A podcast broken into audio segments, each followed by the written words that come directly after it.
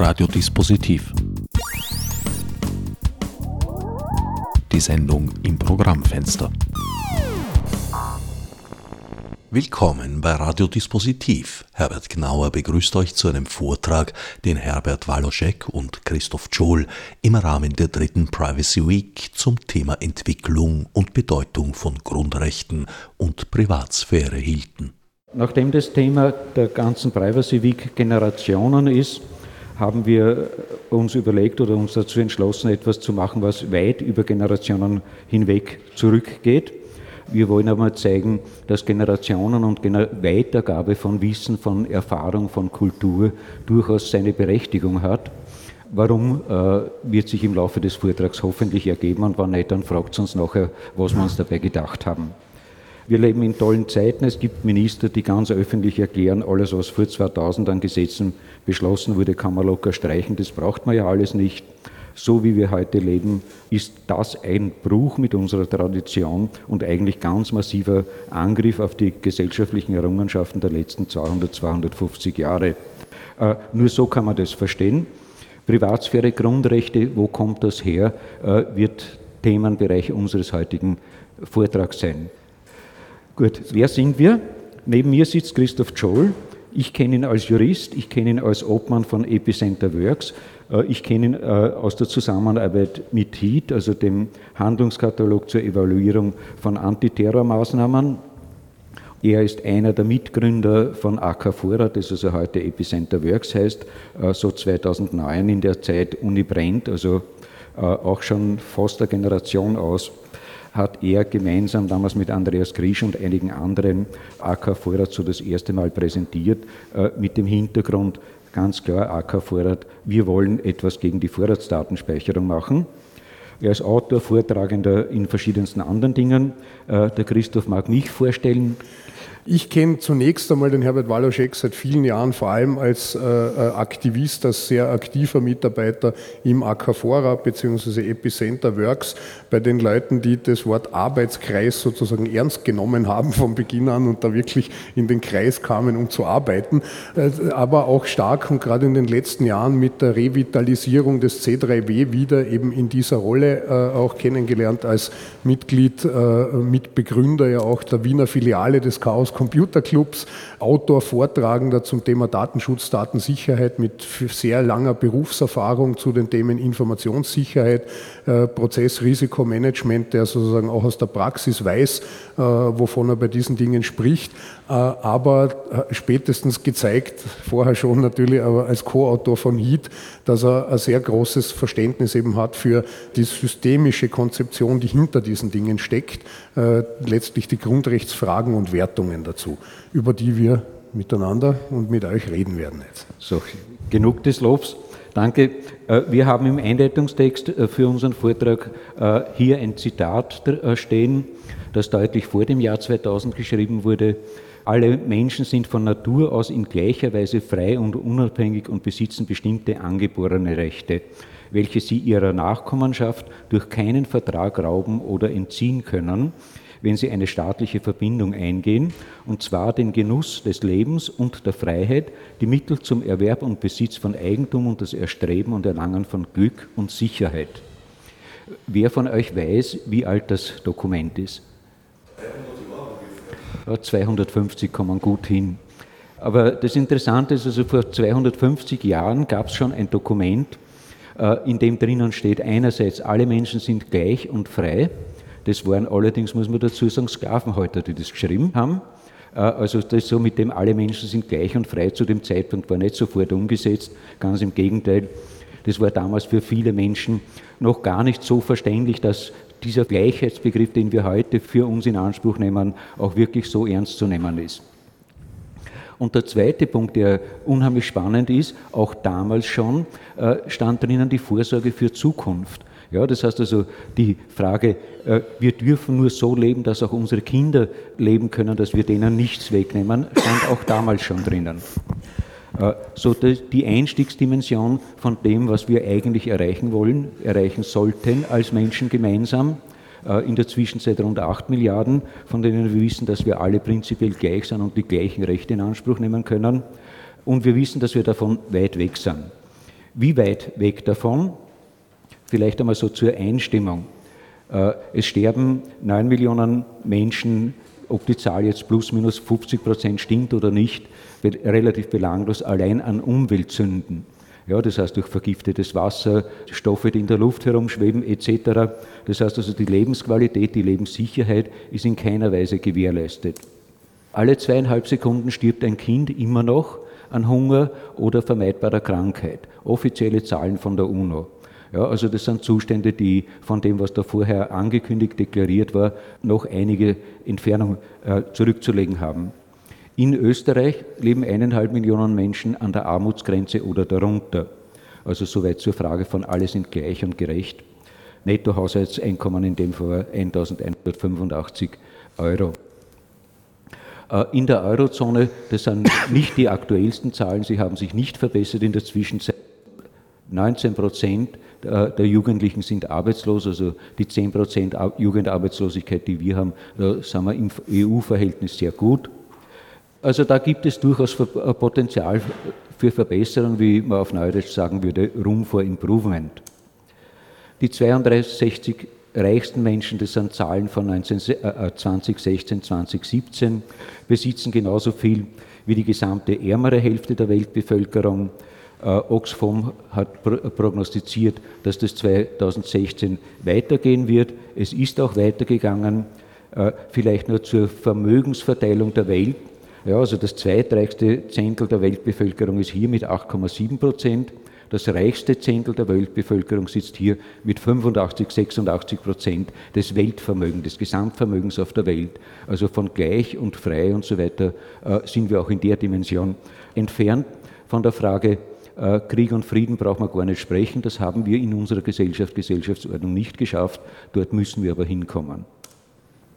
Äh, Entwicklung der Milliardäre so als Gegentrend eigentlich zu dem, was die Urväter der amerikanischen Verfassung, aus der das ursprüngliche Zitat stammt, äh, der Gegentrend dazu läuft ganz massiv äh, von 380 Milliardären auf 42 Milliardäre, und zwar die Anzahl der Milliardäre, deren gemeinsames Vermögen so groß ist wie das der ärmeren Hälfte der Weltbevölkerung. Ja, das heißt also, 42 Milliardäre besitzen so viel wie die ärmere Hälfte der Weltbevölkerung. Auch wieder ganz klar Gleichheit, Freiheit, da gibt es noch einiges zu tun. Zum eigentlichen Inhalt des Vortrags, äh, Rechtsgeschichte, Rechtshierarchie, also Geschichte, wie kommen wir zu diesen Rechten, woher stammen die, wie wurden die erstritten, erkämpft, wie schaut prinzipiell bei uns zumindest im europäischen Raum äh, der Aufbau der Rechtshierarchie der verschiedenen Gültigkeit von Gesetzen zwischen Bürger und oberster Ebene. De facto, der Max Schrems hat es gesagt, äh, über dem EuGH gibt es nur mehr den blauen Himmel oder über der EU gibt es, was Rechtsetzung betrifft, bei uns keine höhere Instanz. Also wie schauen die Mechanismen dazwischen aus? Wir äh, schildern ganz kurz, warum wir HIT gemacht haben, äh, welche Erfahrungen wir daraus äh, gezogen haben, warum es nach wie vor notwendig ist, daran weiterzuarbeiten. Wir haben in HIT auch beschrieben, wie eigentlich äh, Rechtsgestaltung, wenn man sie richtig angeht, ernsthaft angeht, auch im Sinne der Gerechtigkeit der Beteiligten, der Betroffenen, wie müsste das, könnte das dann ausschauen. Also diese Ansätze zur Verbesserung der Rechtswerdung Vielleicht ganz kurz nur, weil manche vielleicht fragen schon, nicht jeder weiß, was HEAT ist, äh, nur in aller Kürze.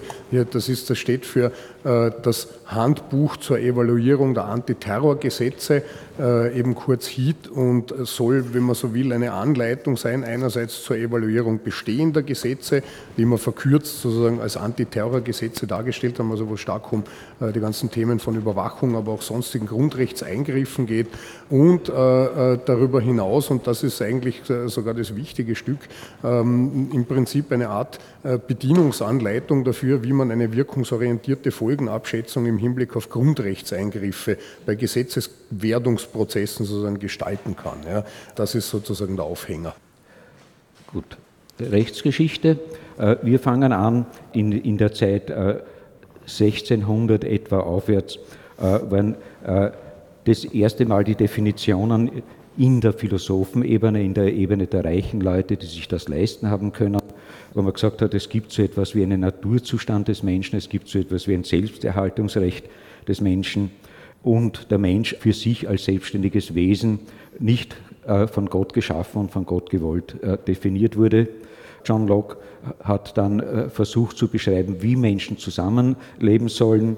Von ihm stammt dieser Begriff der Gewaltenteilung, das heißt, es sollte eigentlich die ausübende Gewalt, die staatliche Gewalt getrennt sein von der gesetzgebenden Gewalt. Man sollte versuchen, müsste versuchen, da im Sinne dieser Teilung der Aufgaben unterschiedliche Rollen wahrzunehmen, würde man heute im Prozessmanagement sagen, also zu personifizieren, darzustellen, dass es unterschiedliche Interessen gibt, dass die Gesetzwerdung, das heißt das Erstellen der Regeln, wie Menschen leben und zusammenleben sollen, getrennt werden sollen von denen, die dann die Überwachung und Durchsetzung dieser Gesetze wahrzunehmen haben. Was man hier vielleicht noch als Hintergrund äh, sagen muss, wie kommen die auf die Idee? Das Schlagwort äh, zu dieser ganzen philosophischen Entwicklung dazu ist der sogenannte Gesellschaftsvertrag.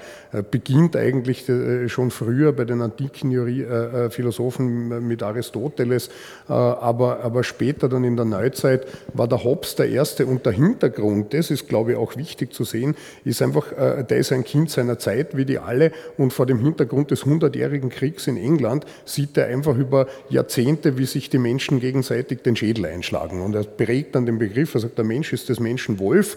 Wir sind in einem Naturzustand, wo das sozusagen sehr einfach passiert und brauchen daher diese Idee der Vergesellschaftung, des Gesellschaftsvertrags, wo wir übereinkommen, wie wir, wenn man so will, diese Gewalt, die aus dem Naturzustand des Menschen für andere Menschen ausgeht, äh, lenken können sozusagen und diese Gewalt wegbringen. Und äh, äh, sozusagen alle, das geht in kleinen Schritten denken, wir müssen das jetzt ein bisschen verkürzen, äh, logischerweise. Ja. Äh, vielleicht noch, äh, damit es nicht missverständlich ist, man schreibt die Gewaltenteilung sehr oft dem Montesquieu zu. Äh, das stimmt im engeren Sinn nicht ganz. Der Montesquieu pflegte mit einer Kiste durch Europa zu reisen, so ein riesengroßes Ding, und hat dort irgendwann einmal die äh, Schriften von John Locke, die Two Treaties of Government vor allem gefunden und hat dort schon diese Idee der Teilung zwischen einer Exekutive und einer Legislative gesehen und er hat dann diese dritte Gewalt, der Montesquieu hat dann die äh, Judikative noch dazu erfunden und dann den Gesamtbegriff der Gewaltenteilung geprägt. Hintergrund ist äh, in der Geschichte bis dahin, also auch äh, bei, dort, dort, wo es also in der griechischen Philosophie schon vorgekommen ist, war alles das, was auf der Welt passiert, Gott gewollt, Gott geschuldet, den Göttern geschuldet, die sie gegebenenfalls untereinander bekriegt haben, so wie die Menschen, die gelebt haben, wie, wie die Menschen im Wesentlichen bei den Griechen, die dann äh, ersetzt wurden durch einen einheitlichen Gott. Äh, aber prinzipiell war alles, was passiert ist, gerechtfertigt durch den Willen Gottes. Die Interpretation des Willen Gottes war entweder der Papst oder der Kaiser, äh, je nachdem, in welcher Phase dieser Entwicklung man gestanden ist und wie die Machtverhältnisse damals zueinander waren. Aber dass der Mensch für sich selbst überhaupt Rechte hat, äh, ist eigentlich für uns erst in dieser Phase vor knapp 300 Jahren in der europäischen Kultur präsent geworden. Äh, vielleicht zum Immanuel Kant noch, den man da besonders hervornehmen muss. Was der vor allem geprägt hat, ist den äh, Begriff der Würde des Menschen, der uns bis heute, nämlich auch gerade in seinen Ausformulierungen äh, erhalten geblieben ist. Also nur als Beispiel jetzt für Österreich, da steht etwa im Arbeitsverfassungsgesetz drin, Kontrollmaßnahmen, die die Menschenwürde berühren, sind Gegenstand einer notwendigen und erzwingbaren Betriebsvereinbarung. Und jetzt haben wir einen Begriff von einer Menschenwürde, Menschenwürde, der philosophisch entstanden ist. Der Kant war, wie der Herbert gesagt hat, auch ein Kind seiner Zeit. Wenn der von der gleichen Freiheit aller gesprochen hat, hat er eigentlich auch männliche Bildungs- und Besitztümer gemeint. Trotzdem waren seine Formeln verallgemeinerbar, weil er sagt, der Mensch ist immer Zweck an sich selbst genug und niemals bloß Mittel zum Zweck. Wenn er zum Mittel zum Zweck degradiert wird, dann ist im Kern sozusagen seine, seine Würde verletzt. Und das ist dieser Kernbegriff, um den sich sehr vieles dreht. Ähm, er hängt es stark dann an der Freiheit des Menschen auf und aus dem abgeleitet kommen dann ganz viele Normen. Äh, wir kommen später dann eh noch zu ganz konkreten Artefakten sozusagen in der österreichischen Rechtsordnung dazu. Nachdem wir uns mit Sicherheit und Freiheit und Privatsphäre beschäftigen, ein Zitat, wie gesagt, 1755, deutlich mehr als 250 Jahre alt. Sicherheit kann man nicht abtauschen gegen Freiheit. Freiheit und Sicherheit sind Dinge, die einander ergänzen können, aber kein Abtauschmittel sind, so wie uns das immer wieder dargestellt wird. Wir bekommen mehr Sicherheit, deshalb müssen wir unsere Freiheit aufgeben. Es geht darum, Freiheit aufgeben zu müssen. Das ist der Zweck dahinter, warum uns Sicherheit verspricht. Das Leben ist von Anfang an lebensgefährlich und endet für die meisten Menschen mit dem Tod. Also was die Chance haben wir nur einmal und das wird uns keiner wegnehmen können. Und das Wichtige im Kern ist, dass er damit halt zum Ausdruck bringt, Sicherheit ist ohne Freiheit obsolet. Es gibt keine Sicherheit, wenn es nicht gleichzeitig Freiheit gibt. Ja. Also die Freiheit ist der Spielraum, der von Sicherheit umgeben sein kann, die durch optimale Vereinbarungen, durch gutes, anständiges Zusammenleben erhöht werden kann. Aber prinzipiell, das Leben ist riskant, die Welt ist riskant, ist immer eine Frage der Vereinbarung, welche Freiheiten will man, welche Freiheiten braucht man, welche Freiheiten sind notwendig, um würdig als Mensch leben zu können, um sich selbst letztendlich verwirklichen zu können. Virginia Declaration of Rights, das ist also der Text, aus dem das ursprüngliche Zitat stammt, aus einem damals sehr revolutionären äh, Amerika zur Gründungszeit der heutigen Vereinigten Staaten, die besiedelt wurden zunächst einmal von Emigranten, von Flüchtlingen aus Großbritannien, die dort religiös und sonst wie verfolgt wurden und äh, dort die Chance gesehen haben, in einem Land, wo außer ihnen keine anderen britischen Staatsbürger waren, einmal für sich selbst zu definieren, wie sie eigentlich selbst leben wollen.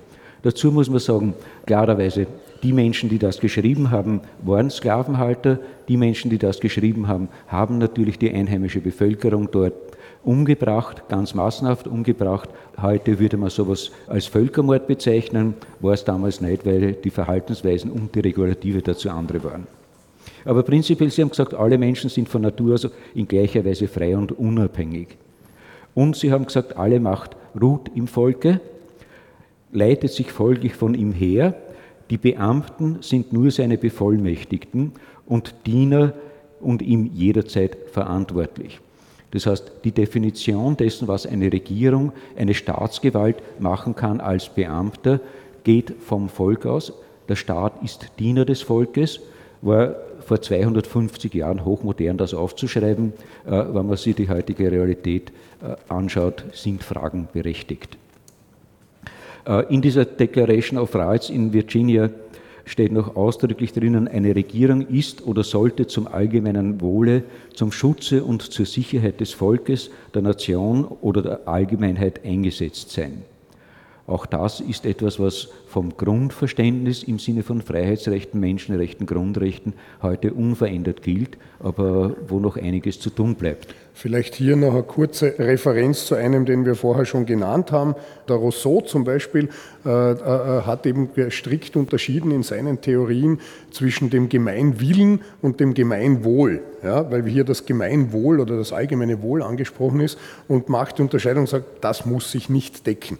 Das sehen wir und das sehen wir dann später, äh, das mündet dann eben in solche Grundrechte, wo wir sagen, nicht alles, was das Gemeinwohl betrifft, ist sozusagen dem Gemeinwillen im Sinne eines Mehrheitswillens zur freien Disposition gesteckt.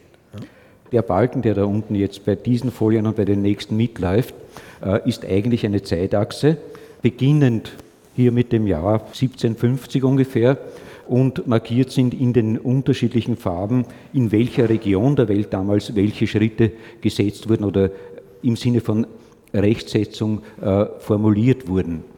Das ist Amerika, Vereinigte Staaten, das ist Europa äh, und das ist dann etwas später kommt dann auch noch die EU dazu. Da in etwa, dort wo es das erste Mal rot wird, war das erste Mal die europäische Ebene relevant. Genau, man muss sich das einfach vergegenwärtigen, also, dass zu dem Zeitpunkt noch kein Recht in Rechtsbüchern, gesatztes Recht äh, zuhauf vorhanden war, sondern nur vereinzelt sozusagen solche Dinge da waren. Ja.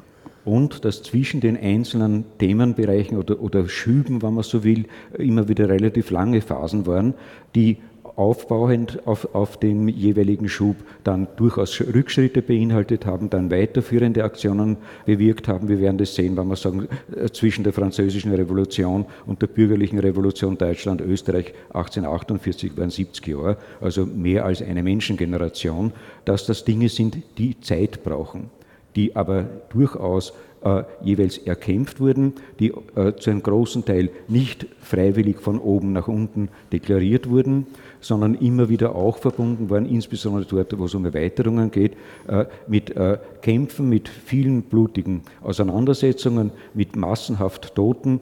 Große Fortschritte gab es in der Zeit nach 1945, werden wir dann sehen, also nach dem Ende des horriblen Zweiten Weltkriegs und der faschistischen äh, Diktatur. Aber bevor ich mich da äh, verzettel, 1788 einer der Punkte da auf der Achse noch ziemlich weit rechts, Verfassung der Vereinigten Staaten tritt in Kraft, ursprünglich sieben Artikel, in der Zwischenzeit sind es, glaube ich, über 40, 42 oder so in der Größenordnung. Die Bill of Rights, 25. September 1789, äh, wurde von elf Bundesstaaten ratifiziert, das heißt sozusagen vom Kernland äh, der Vereinigten Staaten, aber das war noch vor den Auseinandersetzungen mit den Südstaaten. Geht dann sehr dicht weiter was steckt da drinnen? Da steckt drinnen Trennung von Staat und Kirche erstmals. Äh, wir sind derzeit, wenn man sich die letzten 20, 30 Jahre anschaut, zumindest bei uns wieder am Weg zurück, wo auf einmal Bundespräsidenten und hohe Bundesminister wieder in den Kirchen auftreten. Äh, diese Kooperation, die als Kooperation durchaus zulässig ist, aber eigentlich zu trennen wäre, äh, nach wie vor nicht erreicht ist. Wir haben nach wie vor die Kreuze in den Schulklassen hängen und diskutieren darüber, ob Mädchen Kopftücher aufsetzen wollen. Also die Frage von Trennung Staat und Kirche, die, wie gesagt, 250 Jahre alt ist, ist auch bei uns nicht ganz gelungen. Wir haben da drinnen das Verbot von Einquartierungen von Soldaten in Friedenszeiten, kein Thema aktuell. Wir haben drinnen, äh, dass die Anklage- oder Strafverfahren durch Geschworenengerichte wahrzunehmen sind und vergleichbare Dinge. Wir haben drinnen das Recht auf einen zügigen und öffentlichen Prozess. Das heißt, Strafverfahren sind öffentlich zu führen in angemessener Zeit. Wenn man sich bei uns Asylverfahren anschaut, das nicht einmal ein Strafverfahren ist, die sieben Jahre dauern können und länger, dann wissen wir, da gibt es Room for Improvement, viel Room for Improvement. Kurze Zeit später fast zeitgleich, also mit der amerikanischen äh, Deklaration, die französische Revolution, so die erste europäische Manifestation, dass Menschen äh, bereit sind, in der Lage sind, ihre eigenen Rechte für sich in Anspruch zu nehmen. Da haben wir eine deutschsprachige Übersetzung der ersten Erklärung der Menschenrechte. Das war damals ein Feuer, das durch Europa gegangen ist, weite Kreise gezogen hat und wesentlich ist jetzt aus Sicht der Rechtsgeschichte, weil es dort das erste Mal auf europäischem Boden eine Erklärung der Menschenrechte gegeben hat. Vorher gab es verschiedene philosophische Schriften. Das war das erste Mal, wo die Revolutionäre dieses Ding in ein Dokument als gültig für die Staatsführung äh, aufgeschrieben haben. Die europäischen Grundwerte Gleichheit, Freiheit, Brüderlichkeit stecken da drinnen und sind hier in Textform gegossen, äh, wurden auch bis nach in den deutschsprachigen Raum verbreitet.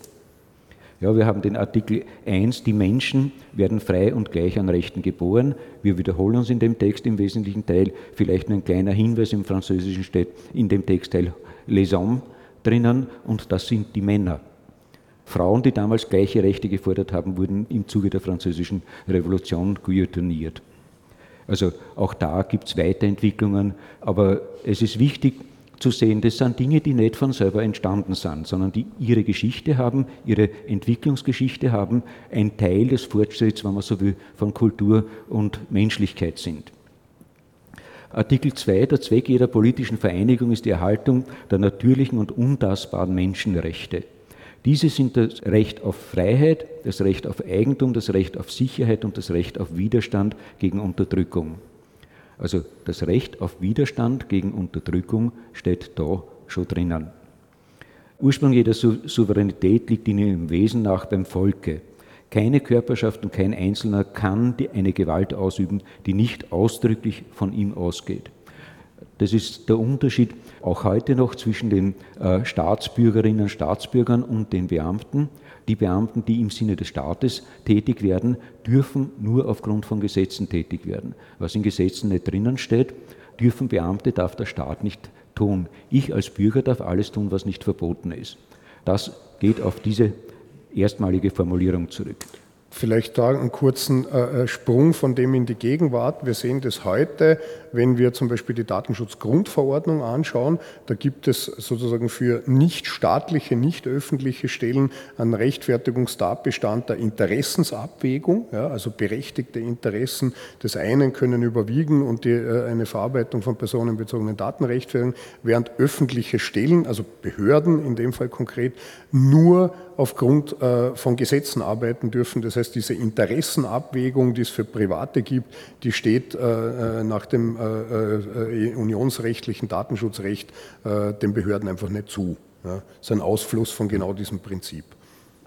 Ja, nachdem du schon mehrmals Unionsrecht erwähnt hast, wir kommen dann dazu, wie kurz das Unionsrecht im Vergleich zu der ganzen Geschichte in Kraft ist. Äh, viele dieser Dinge, die jetzt Unionsrecht sind, waren vor 20, 30 Jahren auch bei uns noch nicht ausjudiziert, also rechtlich festgeschrieben. Äh, wie gesagt, die Grenzen der Freiheit hier sind dort, wo letzten Endes das Interesse der anderen beginnt äh, oder eingeschränkt wird, kann nur durch Gesetze festgelegt werden, ist der Artikel 4. Der Artikel 5 legt eindeutig fest, das Gesetz darf nur solche Handlungen verbieten, die der Gesellschaft schaden. Alles, was durch das Gesetz nicht verboten ist, darf nicht verhindert werden und niemand kann gezwungen werden, zu tun, was es nicht befiehlt. Das heißt, niemand kann ge gezwungen werden, etwas zu tun, was im Gesetz nicht steht, und das Gesetz darf nur das verbieten, was anderen schadet. Da sind wir jetzt genau bei diesem Punkt, den du angeschnitten hast.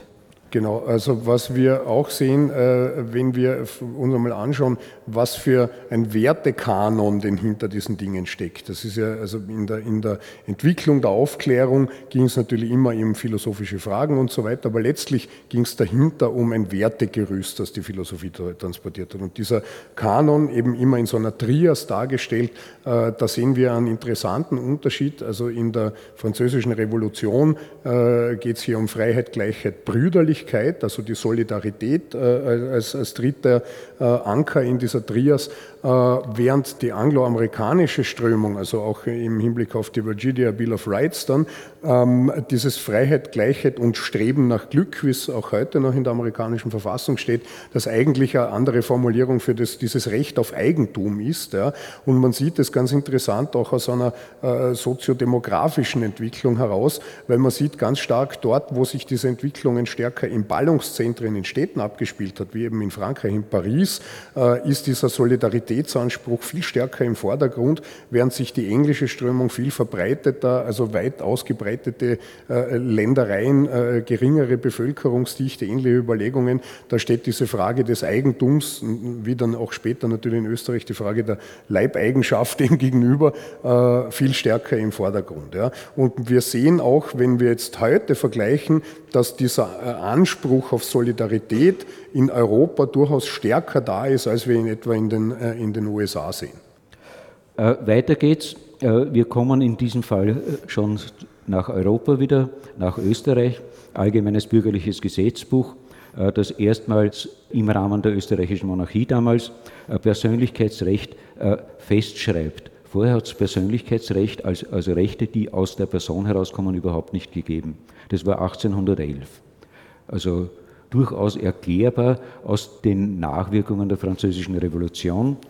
1815. Äh, also, Darf ich kurz noch, Entschuldigung, ja? Äh, äh, zu dieser Norm, die hier zitiert ist, das hat einen wichtigen Grund, dieser Paragraph 16 ABGB, der also über 200 Jahre alt ist, ja, das ist die zentrale Norm, an der der oberste Gerichtshof in Österreich in den letzten, ich sage jetzt mal 20 bis 30 Jahren alle Fragen rund um Privatsphäre, Überwachung und so weiter abhandelt. Ja. Wenn man im RIS, im Rechtsinformationssystem des Bundes, äh, solche Entscheidungen sucht oder nach der Norm sucht, sind dort die ganzen Videoüberwachungsentscheidungen und so weiter. Ja. Eine 200 Jahre alte Norm, die dieses allgemeine Persönlichkeitsrecht eben verbürgt. Der erste Satz, jeder Mensch hat schon angeborene, nur durch, schon durch die Vernunft einleuchtende Rechte.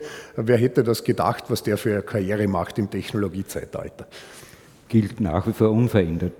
Vielleicht noch, noch zur Geschichte, äh, was rundherum passiert ist nach der Französischen Revolution, äh, Niederschlagung der Französischen Revolution, Napoleon wird Kaiser in Frankreich, besetzt ganz Europa bis tief nach Russland hinein, äh, wird von den Engländern geschlagen und 1815 Wiener Kongress im Wesentlichen die Neuaufteilung Europas nach diesen napoleonischen Kriegen, also nach dieser großen revolutionären und kriegerischen Auseinandersetzungsphase gleichzeitig in weiten Bereichen wieder Rückdrängung dieser Ansätze bürgerlicher Rechte. Metternich kennen wir äh, im Sinne von Überwachung, Spionage und all diesen Dingen, aber auch Nestroy, der dann im Vormärz versucht, die Zensur zu hintergehen, zu umgehen in seinen Stücken durch geschickte Sprachwahl. Also das ist die Zeit der, nach dem Wiener Kongress.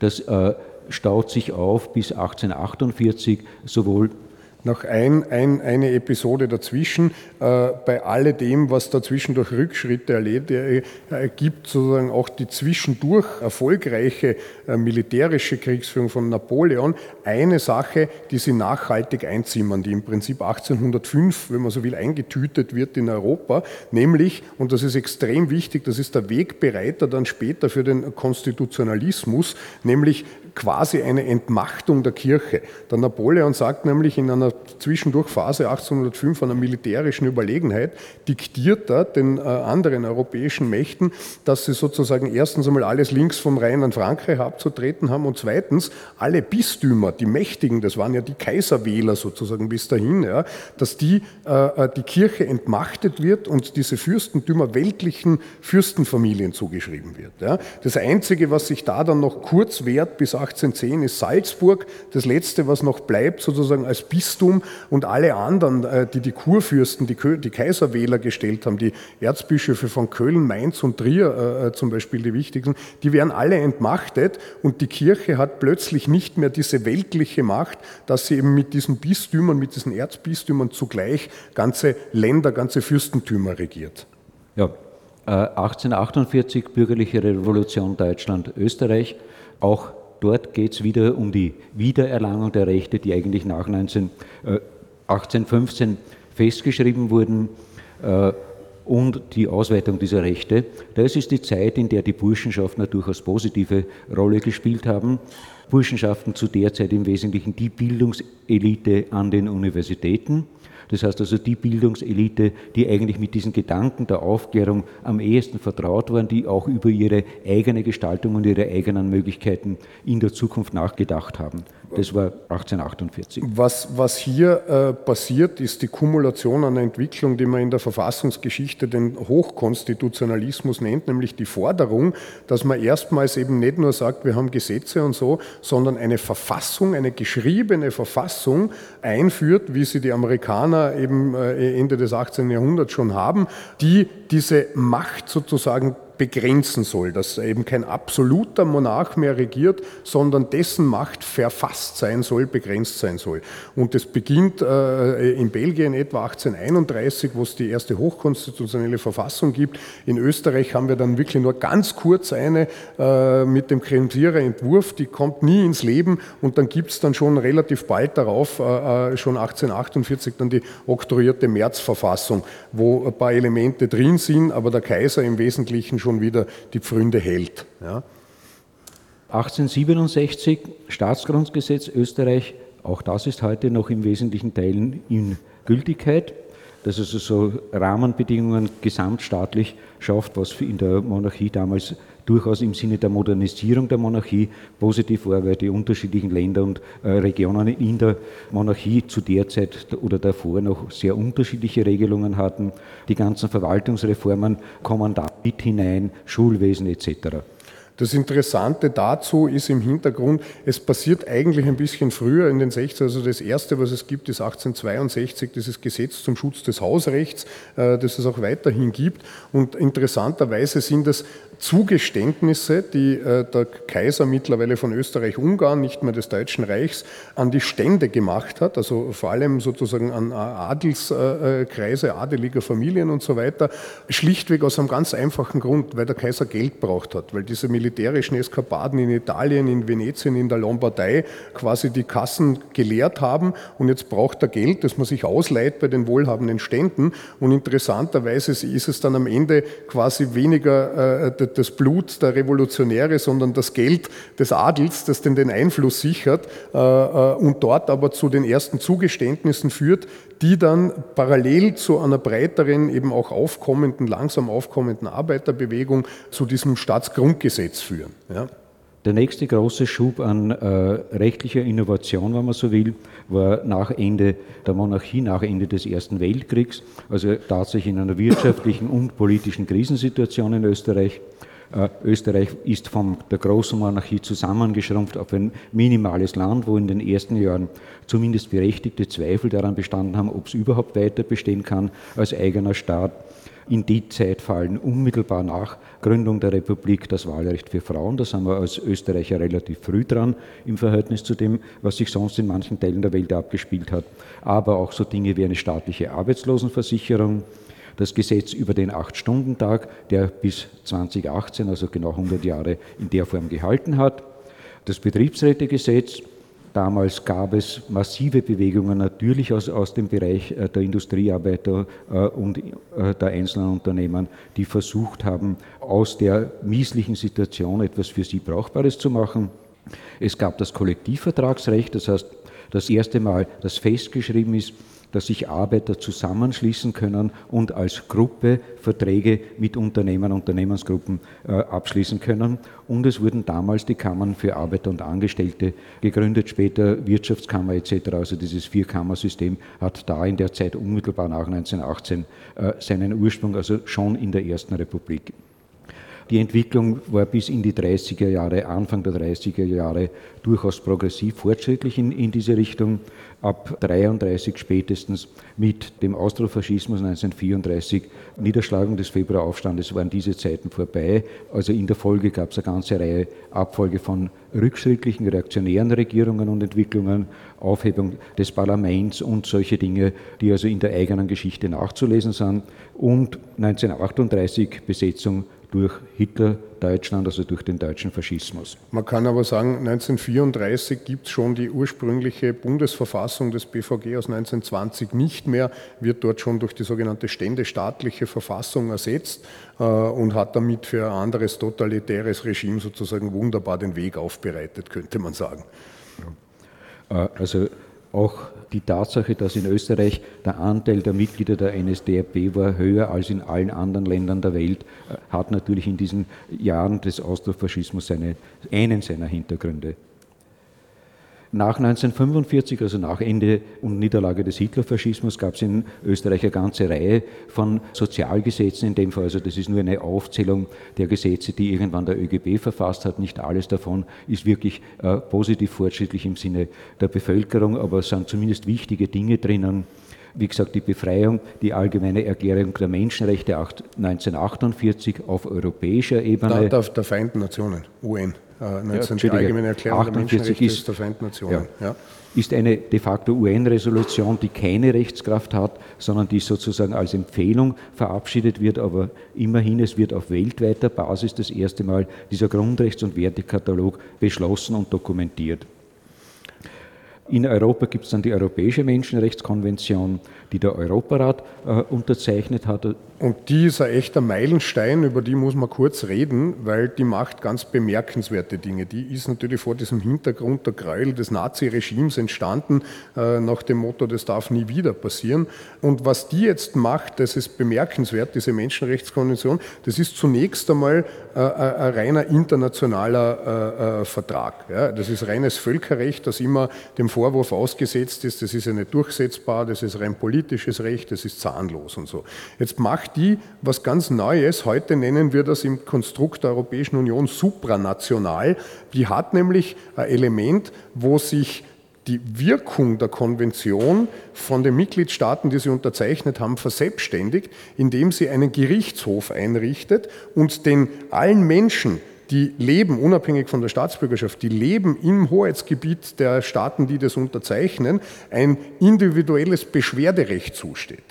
Das ist nämlich genau die Krux bei so völkerrechtlichen Verträgen sonst, die sind so viel wert, wie das der jeweilige Staat, der sie unterzeichnet hat, dann halt zulässt, nicht, wenn er sie umsetzt. Aber dieses Ding schafft ein Gericht, schafft einen eigenständigen Beschwerdemechanismus und sagt, da kannst du dich, äh, lieber Mensch, gegen deinen Staat beschweren, wenn er sozusagen diesen Schutz nicht vermittelt hat, der hier normiert ist. Ja. Und eine zweite Sache ist auch sehr bemerkenswert. Was sie nämlich macht, ist nicht nur Grundrechte, Menschenrechte in dem Fall zu garantieren, die auch nicht mehr an irgendeine Staatsbürgerschaft gebunden sind, sondern eben nur mehr Menschenrechte sind und dabei aber eine materielle Grenze setzt. Ja. Die meisten Grundrechte sind, sind äh, nicht vorbehaltlos genehmigt, sondern da kann eingegriffen werden. Früher, wenn man noch das Staatsgrundgesetz von 1867 sieht, sind diese Gesetzesvorbehalte rein formell. Ja. Da kann der Gesetzgeber, solange er sich nur sozusagen an, an die Form äh, äh hält und ein Gesetz ordentlich verabschiedet, praktisch diese Grundrechte beliebig einschränken. Und das verhindert jetzt diese Europäische Menschenrechtskonvention, weil die sagt, da müssen bestimmte Ziele erreicht werden äh, und es muss der Eingriff in einer demokratischen Gesellschaft notwendig sein. Das heißt, es muss materiell bestimmt sein, warum eigentlich, es muss ein legitimes Ziel sein und notwendig in einer demokratischen Gesellschaft wurde dann später durch die Rechtsprechung zum sogenannten Grundsatz der Verhältnismäßigkeit. Ursache, Hintergrund dazu ist eigentlich auch in diesem Fall die Erfahrung aus dem deutschen Faschismus. Äh, die Machtergreifung der Nazis erfolgt äh, im Rahmen demokratischer Spielregeln, also mit entsprechenden äh, Parlamentsbeschlüssen, mit entsprechenden Regierungsbeschlüssen, formal juristisch korrekt. Auch die Gesetzgebung bis hin zu den Rassengesetzen etc. kommt formal korrekt im Sinne der damaligen deutschen Verfassung zustande. Das heißt, juristisch im eigentlichen Sinn ist das alles relativ sauber gelaufen. Die EMRK ist das erste Mal, dass äh, darüber hinaus Rahmenbedingungen geschaffen werden, die überhaupt die Möglichkeit von Gesetzwerdung oder von Erlassen von Gesetzen begrenzt im Sinne der Menschenrechte. Genau, das ist äh, die ganz wichtige Message dazu ist, der Rechtsstaat alleine, der ist zwar ein ganz wesentliches, zentrales Element auch für funktionierende Demokratie, aber für sich genommen ist der, ist der nichts wert. Ja? Weil äh, nur was Rechtsstaat betrifft, das heißt, dass sich alle staatliche Organe an, an die Gesetze zu halten haben, äh, da waren die Nazis vorbildlich. Die haben für alle Dinge, äh, alle Gräuel, die sie dann verübt haben, auch entsprechende Gesetze geschaffen, gibt es Verfahren, alles dokumentiert, alles rechtsstaatlich abgeurteilt. Nur was diesem Rechtsstaat gefehlt hat, war in irgendeiner Weise ein Wertekonzept oder zumindest ein Wertekonzept, das auf der Basis der Würde des Menschen äh, verankert ist. Und wenn wir heute nach Polen, nach Ungarn schauen, teilweise auch nach Österreich schauen, dann sind wir genau dort, wo auf rechtsstaatlicher Basis immer wieder Angriffe gegen diese Grundrechte gefahren wird. Ob es die oberste Gerichtsbarkeit in Polen ist, ob es andere Freiheitsrechte in Ungarn sind, das wird im Rahmen formalrechtlicher äh, Bedingungen des jeweiligen Staates durchgespielt und ist juristisch korrekt. Ethisch sowieso nicht. Äh, und die Auseinandersetzung oder der Vorteil, den wir in diesem Fall aus der Mitgliedschaft bei der EU und damit dem äh, Grundrechtskatalog haben, ist, dass dagegen zumindest angekämpft werden kann. Ob es gelingt, wird man sehen. Äh, vielleicht noch ein kleines Detail. Wir haben gesagt, 1918 Frauenwahlrecht in Österreich, 1990 die letzte Durchsetzung von Frauenwahlrecht in Europa im Kanton Appenzell und dort nicht durch demokratische Legitimierung im Sinne von irgendwer hat das beschlossen, sondern durch Gerichtsentscheid. Also auch da sieht man, juristische Rahmenbedingungen können durchaus auch hilfreich eingesetzt werden. Wir haben 1995 Beitritt zur EU, 2000 EU-Grundrechtscharta zunächst einmal als Deklaration. 2009 mit dem Vertrag von Lissabon wird diese Grundrechtscharta für alle Staaten der EU rechtsverbindlich.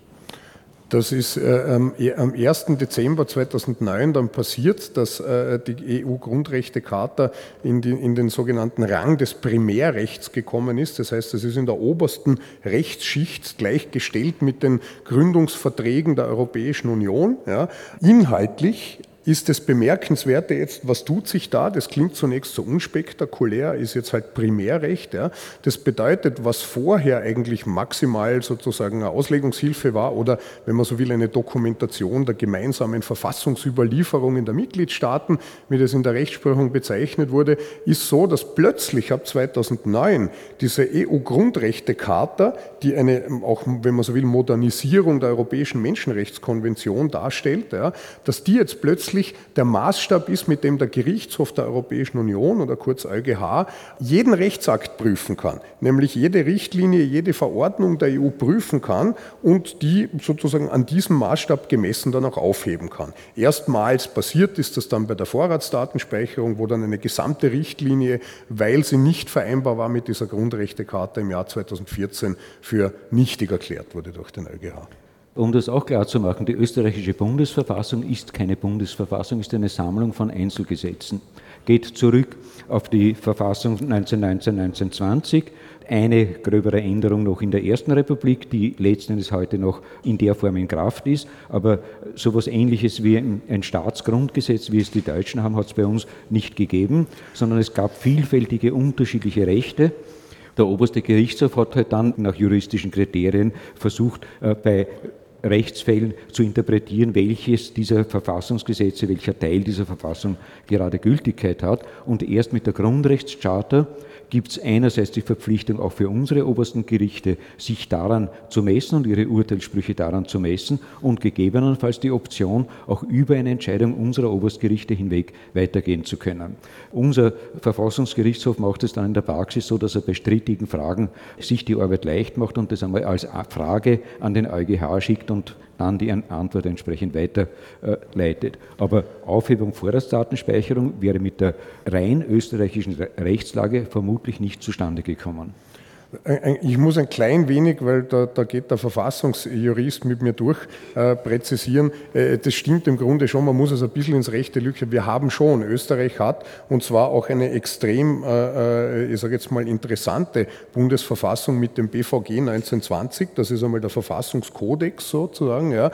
Nur was wir haben, was der Herbert meint, anders äh, als etwa das deutsche Grundgesetz, ist die Möglichkeit, dass Verfassungsbestimmungen bei uns verstreut überall sein können, wenn sie mit den entsprechenden Quoren zustande kommen. Ja. Das heißt, wir haben einerseits schon einmal die konsolidierte Bundesverfassung, die auch die ganzen Kompetenzen und die äh, äh, äh Institutionen und so weiter regelt.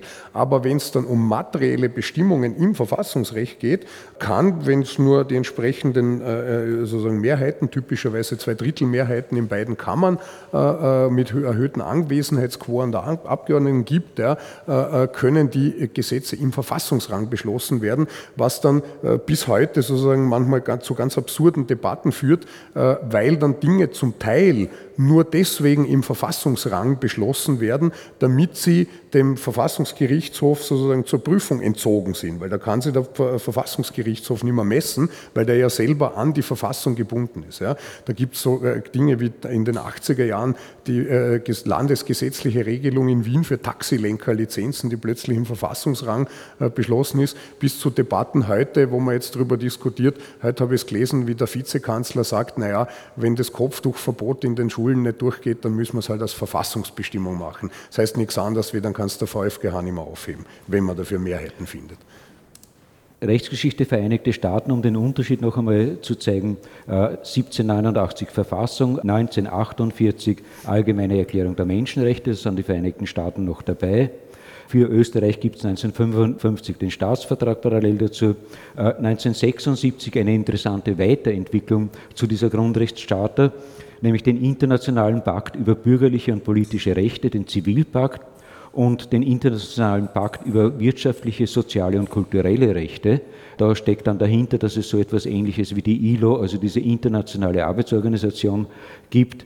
Das sind Entwicklungen, denen Europa weitestgehend beigetreten ist, die in Europa Gültigkeit haben und anerkannt sind, von den Vereinigten Staaten nicht. Also auch das noch ein Hinweis darauf, Solidarität auf der einen Seite, äh, Brüderlichkeit versus Eigentum und alles, was Eigentum beschränkt, sind Dinge, die in den Vereinigten Staaten auch auf internationaler Ebene nicht vergleichbar anerkannt sind.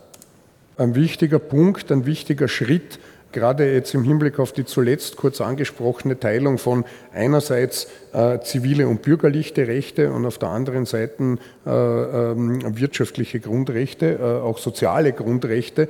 Da gibt es durch die gesamte Geschichte der zweiten Hälfte des 20. Jahrhunderts durch einen großen Konflikt, der auch quasi durch den Eisernen Vorhang und die Ost-West-Einteilung sozusagen der Welt steht, während nämlich die kommunistischen Oststaaten sagen, ja, wir haben ja soziale Grundrechte, wir haben diese sozialen Aspekte. Dafür dürfen wir äh, legitimerweise auch diese politischen Freiheiten, persönlichen Freiheiten einschränken, sagen auf der anderen Seite die Westmächte, naja, wir gewähren die gesamte Freiheit, sozusagen jeder kann es schaffen, vom Tellerwäscher zum Millionär äh, und dafür müssen wir keine sozialen Grundrechte gewähren. Ja. Und das zieht sich durch, durch ständig auch diese internationalen Debatten, bis dann äh, im Jahr 1992 in Wien bei der Weltmenschenrechtskonferenz in Wien nach Fall des Eisernen Vorhangs dann dieser Grundsatz äh, mit einstimmig äh, verabschiedet wird, der sogenannten Unteilbarkeit der Menschenrechte.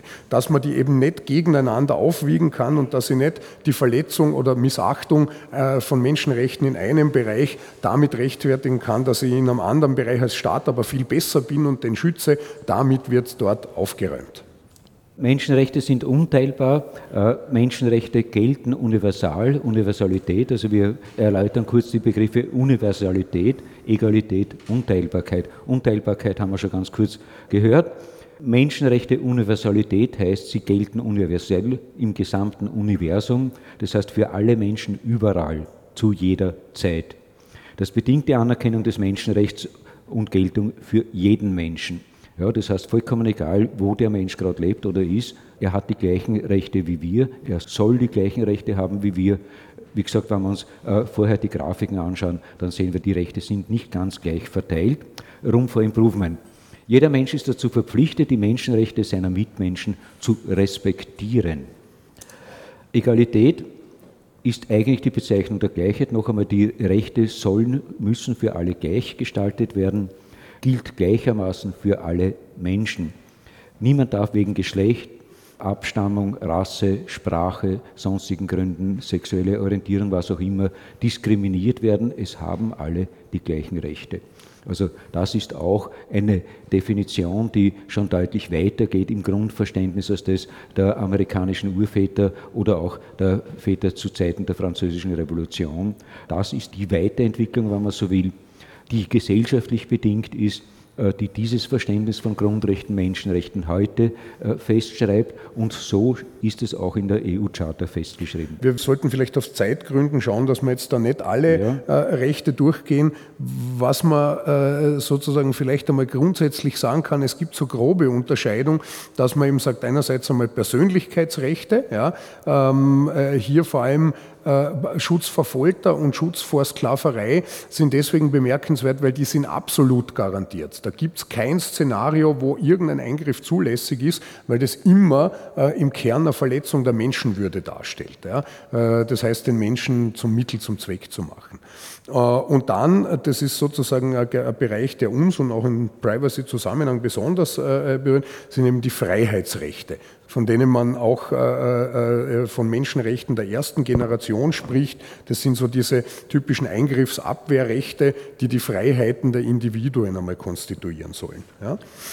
Ja, und wenn wir uns überlegen, äh, welche Einflüsse Vorratsdatenspeicherung auf diese Freiheitsrechte, egal ob Versammlungsrecht, Meinungsfreiheit oder was immer hat, und einschränkend wirkt, dann ist ja ganz klar, warum wir es für notwendig erachten, weiter auf diesem Themenbereich zu bleiben. Justizielle Menschenrechte ist die Frage, es gibt Rechte des Umgangs zwischen Menschen und Justiz. Das heißt, es gehört ein wirksames gerichtliches Verfahren, es gehört ein öffentliches Verfahren, es gehört auch ein wirksamer Rechtsschutz für Betroffene, das heißt, wer sich äh, das Verfahren selbst nicht leisten kann, wie gesagt, geht in diesem Fall um äh, justizielle Verfahren, Strafverfahren, muss einen Rechtsbeistand bekommen, muss unterstützt werden, auch von Staatswegen, äh, weil er als Einzelperson nicht erwartet werden kann, dass er sich in den gesamten Rechtsgefüge entsprechend auskennt.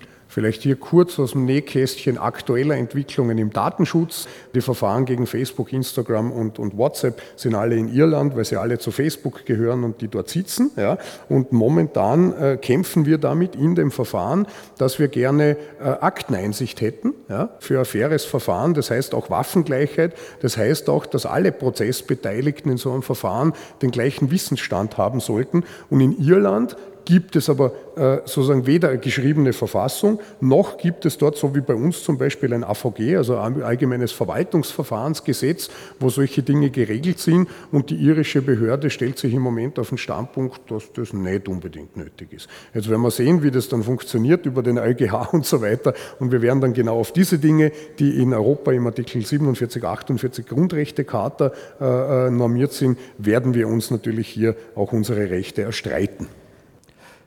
Soziale Menschenrechte, Recht auf Selbstbestimmung, äh, Gleichberechtigung von Mann und Frau, Recht auf Arbeit und angemessene Entlohnung. Wie gesagt, das sind Rechte, die als Rechte festgeschrieben sind, zumindest in Österreich nicht einklagbar und wahrscheinlich auch sonst kaum wo auf der Welt, aber die als Grundrechte in den Katalogen drinstehen. Aber was da schon wichtigere sind, soziale Grundrechte, ein Recht auf Bildung oder was uns eben auch die EU-Grundrechtecharta konkret bringt, an äh, eben sozialen Grundrechten, die wir vorher noch nicht haben, äh, äh, ein Recht auf faire Entlohnung, ein Recht auf Arbeit, also grundsätzlich einmal diesen Anspruch zu haben, überhaupt eine Arbeit zu haben. Ja? Und solche Dinge, die sind neu, äh, die sollten eigentlich auch zum Ausdruck bringen, dass die Europäische Union sich über eine bloße Wirtschaftsgemeinschaft jetzt hinaus entwickelt hat und mit der Garantie von eben auch wirtschaftlichen, auch sozialen Grundrechten eine politische Gemeinschaft ist. Ja. Sie muss allerdings zuerst noch den Beweis erbringen, dass sie das e-, effektiv tut. Momentan haben wir mehr am Papier als in der Realität von diesen Dingen.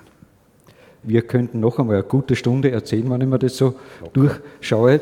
Äh, ich glaube, zusammenfassend äh, versuche ich jetzt für mich eine Zusammenfassung zu machen. Der Christoph macht dann den Abschluss. Wir haben versucht zu zeigen, und hoffentlich ist es gelungen, dass der Status, in dem wir heute leben, kein selbstverständlicher ist. Der Status, in dem wir heute leben, hat Geschichte und zwar Geschichte, die zum Teil wirklich blutig erkämpft wurde. Wir leben heute in einer Zeit, wo wir Auseinandersetzung Gott sei Dank in vielen Bereichen unblutig machen können, aber es geht genau darum, diese Verhältnisse so zu gestalten, dass nicht auf der rechten Seite 85 Prozent der Macht steht und des Reichtums und des Geldes steht, sondern dass eine e, deutlich bessere Gleichverteilung äh, passiert, nämlich eine Gleichverteilung sowohl innerhalb des Landes, innerhalb Europas, wie auch weltweit. Daran kann man arbeiten, die Ressourcen dazu gibt es, gibt es ausreichend. Reichtum ist genug da, er reicht nur nicht für die Gier einiger weniger. Gandhi. Der eine Punkt. Der zweite Punkt. Wir müssen sicherstellen, dass wir so leben, dass unsere Rahmenbedingungen so sind, dass auch zukünftige Generationen halbwegs vergleichbare Voraussetzungen zum Leben finden.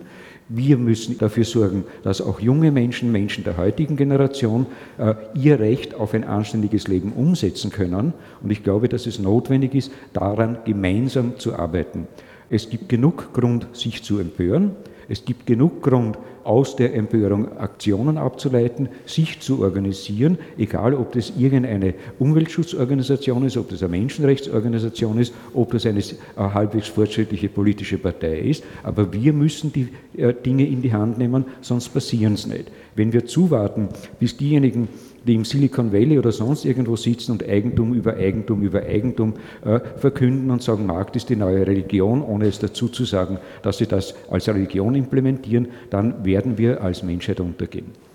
Ja, äh, kann man nur anknüpfen, sapere aude hat der Kant formuliert. Das war sozusagen der Wahlspruch der Aufklärung, der sagt sinngemäß, raus aus dieser Klammer selbst verschuldeten Unmündigkeit. Ja. Wir sind nicht unmündige, machtlose, äh, nur sozusagen von den Geschicken der Welt getriebene Individuen, sondern wir sind alle Teil von dieser Welt. Wir können alle was tun. Jeder hat seinen Wirkungskreis.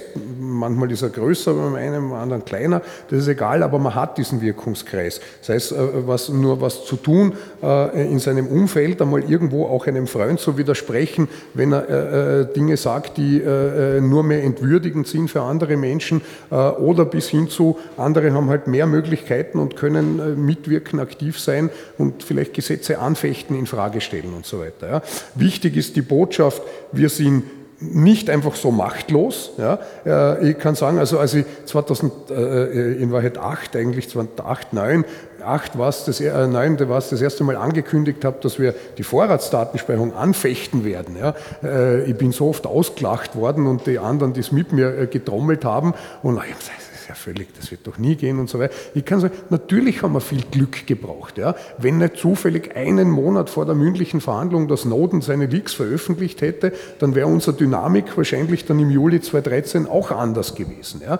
Das Wichtige war, wir brauchen das und was wir brauchen vor allem ist bei dem Ganzen eine Wertedebatte. Ich, ich würde an der Stelle äh, sozusagen das Wort reden für die Aufklärung 2.0 ja, äh, die wir eigentlich wieder brauchen, oder wo wir mittendrin stecken, uns auch so zu reflektieren als Gesellschaft und wirklich sozusagen ins Tun zu kommen. Ja. Wir alle können was tun, gemeinsam sind wir unausstehlich, sagt man so schön, sind wir jedenfalls einmal nicht machtlos. Und äh, als wir damals die Anfechtung der Vorratsansprache, ich meine, ich habe sie zwar geschrieben und war der Erstbeschwerdeführer, aber wenn ich das ganz alleine als äh, siebter Zwerg von links mache, dann hat das kaum Aufmerksamkeit. Aber dieses Argument, dass ihn jetzt plötzlich 11.139 Menschen, die am Rechtsanwalt der Vollmacht unterzeichnet haben, er soll für sie eine Beschwerde einbringen, das zeigt schon was. Ja. Das hat ein Gewicht, dieses Gewicht hatte es dann auch im weiteren Verlauf. Das ist wie beim Wählen gehen, am Schluss zählt die Stimme von jedem Einzelnen. Also wählen gehen, engagiert euch. Dankeschön.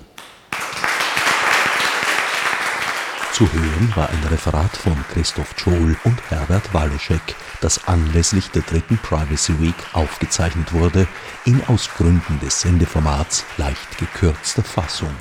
Herbert Gnauer dankt gegebenenfalls für erwiesene Aufmerksamkeit.